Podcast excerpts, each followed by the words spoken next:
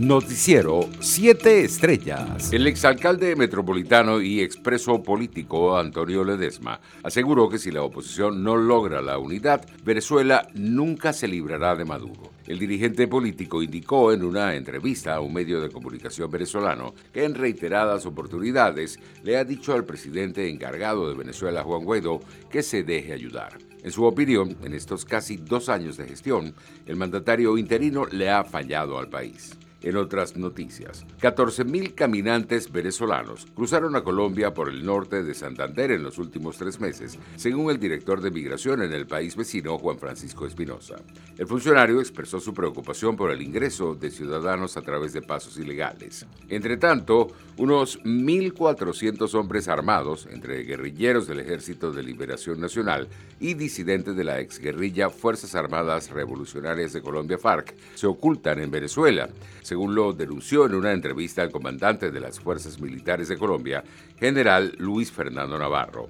Actualmente el ELN tiene el 75% de sus jefes y 900 hombres en territorio venezolano. Las disidencias tienen 73% de sus jefes y aproximadamente 500 hombres allá, aseguró el oficial en una entrevista con el diario El Tiempo de Bogotá reconocida como la última guerrilla del país tras el acuerdo de paz firmado en 2016 con las Fuerzas Armadas Revolucionarias de Colombia FARC, el Ejército de Liberación Nacional ELN cuenta con unos 2.300 combatientes y una extensa red de apoyo urbana. Internacionales. Al menos un caso de una nueva variante más contagiosa del coronavirus descubierta en Reino Unido ha sido detectado en Gibraltar, tal y como lo confirmó este lunes el gobierno británico. Se han detectado casos en Gibraltar, Dinamarca y Australia, informó a la agencia EFE un portavoz de Downing Street, despacho oficial del primer ministro británico Boris Johnson. Diversos países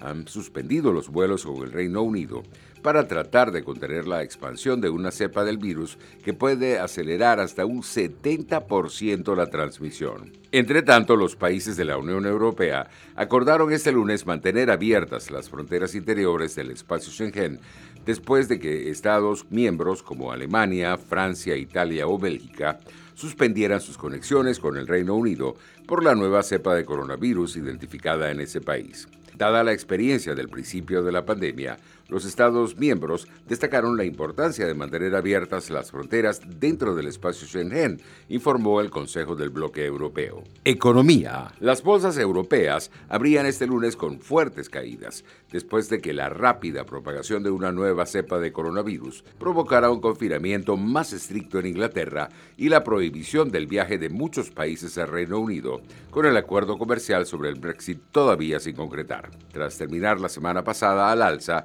el índice paneuropeo Stock 600 perdía un 2,3% después de que el Reino Unido impusiera un confinamiento a varias áreas del país y revirtiera sus planes para aliviar las restricciones durante la Navidad al enfrentarse a una nueva cepa de coronavirus hasta un 70% más contagiosa que la original. Los precios internacionales del crudo retrocedían con fuerza en horas del mediodía. El WTI de referencia en Estados Unidos perdía menos 3,97% y se cotizaba en 47 dólares con 15 centavos el barril. El Brent, de referencia en Europa, caía menos 3,92% y se ubicaba en 50 dólares con 21 centavos. El índice FTSE británico retrocedía menos 2,43%, el DAX alemán menos 2,78%, el CAC 40 francés menos 2,84% y el IBEX español menos 3,43%. Deportes. Con los venezolanos Yangel Herrera y Darwin Machís, el Granada derrotó al Real Betis en la jornada de ayer, quedando sexto en la clasificación general de la Liga Santander. Tras el triunfo, Herrera afirmó que es una victoria muy importante que les permite estar de racha de nuevo en la liga con dos victorias seguidas. La carrera de Jesús Luzardo en las grandes ligas ha ido subiendo como la espuma. Luego de hacer su estreno en 2019 con Atléticos de Auckland, la temporada 2020, a pesar de ser accidentada por el COVID-19, le sirvió al zurdo para establecerse como uno de los hombres claves del picheo para el manager Bob Melman.